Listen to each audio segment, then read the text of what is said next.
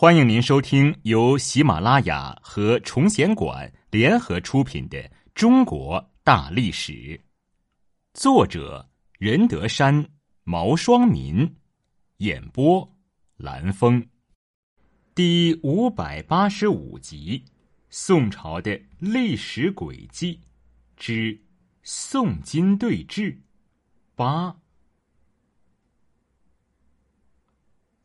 恢复中原的争论。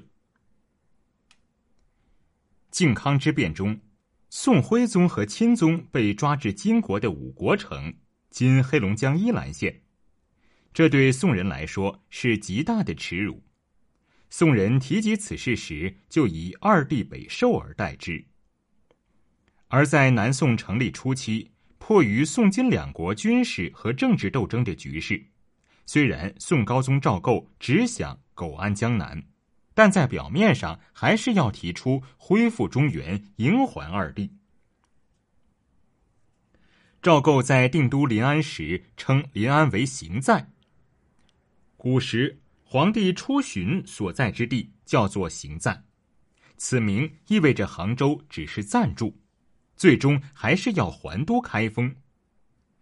宋哲宗的皇后孟太后死前也留下遗命，希望选择就近之处暂时安葬，待将来恢复中原故土后再归葬祖宗陵园。因此，孟太后的陵园既没有高耸的灵台，也无神道两侧雕刻精湛的石兽。当时的人们也对赵构恢复中原寄托了很高的希望。当赵勋从金朝关押宋朝宗室的地方南逃时，在靖康之变中被掳到南方的赵构的妻子邢秉义摘下金环交给曹勋说：“幸为吴白大王愿如此环，得早相见也。”可邢秉义没有想到，她的丈夫是个懦弱无能的皇帝，只想苟且偷安，保住他自己的富贵。虽然赵构遥封她为皇后，一直到得知她的死讯之后，才另立皇后。南宋的中宫也因此虚位长达十六年，但这些只是赵构蒙骗世人的伎俩。对于这一点，宋钦宗看得还比较清楚。一一四二年，宋金关系有所缓和，赵构的生母宋徽宗的韦贤妃由五国城归宋。他离开时，宋钦宗挽住他的车轮，请他转告赵构，说自己若能归宋，到道观出家就够了。从这番话中可以看出，钦宗知道他被囚在五国城，并不仅仅是金人的意思，但他的哀求并没有感动赵构。事实上，赵构根本就没有想要恢复中原。一一二九年二月。靖康之耻才过去两年的时间，赵构已经乐不思蜀，白天宣淫，结果被金兵攻来的消息吓得失去了生育能力。而当时他接到警报之后，不是想着如何抵御，而是抛开数十万军民立即南逃，以致军民死伤惨重。赵构的态度，在一一五六年。也就是宋钦宗去世的那一年所发布的一份诏书中体现的最为明显。当时赵构的权力已经巩固，但还是有人上书要求收复失地，他就专门下了一份诏书说：“朕为偃兵息民，帝王之圣德，讲信修睦，古今之大利，是以断自朕治，决合议之策，故向秦桧。”但能暂阵而已，其以其存亡而有于定义也。近者无知之辈，遂以为尽出于会，不知西游阵中。乃古昌服言以惑众听，知有伪造诏命，诏用旧臣，宪章公车，妄议边事，朕实害之。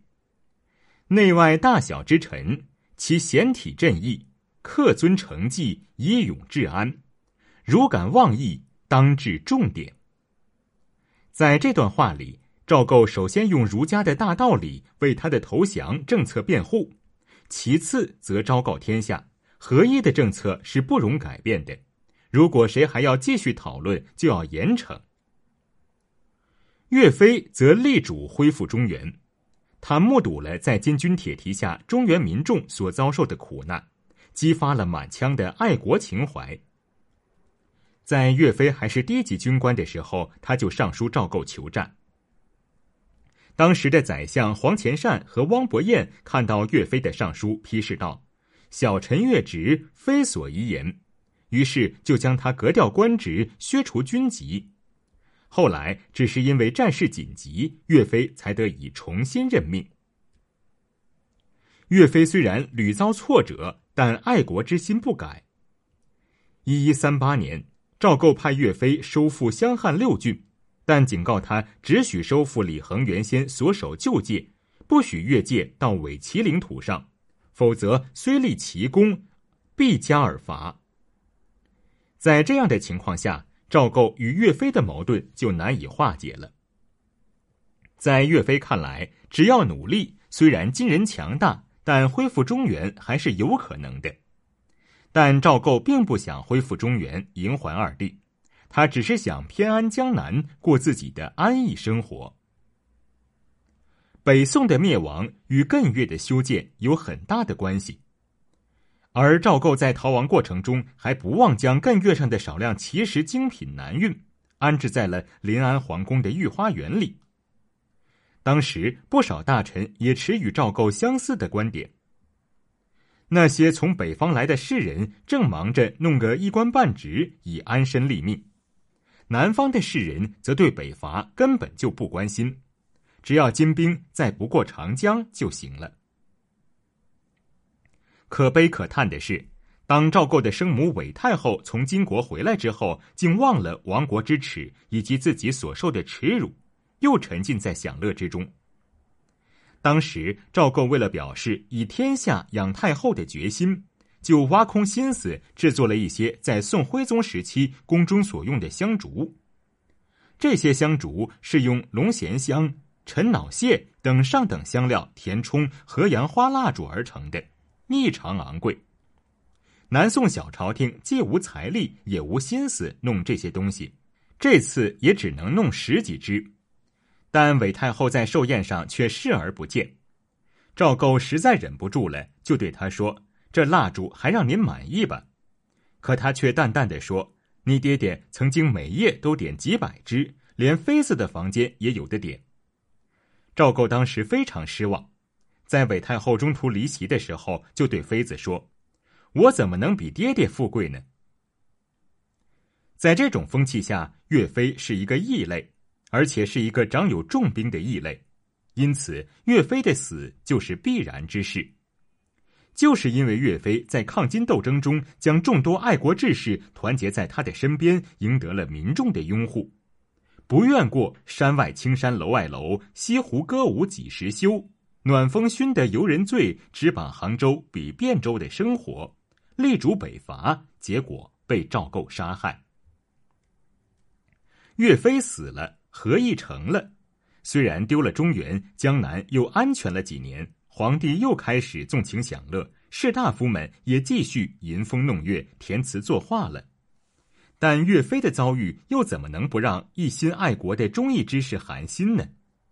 后来。金国在招降南宋的一名大将时，就特意强调：“非之威名战功铺于南北，一旦见计，遂被三夷之诛，可不畏哉？”事实上，南宋小朝廷偏安的日子也没有持续几年。一一六一年，金军又大举南下，幸好有于允文等将士力挽狂澜，南宋朝廷又维持了一百多年。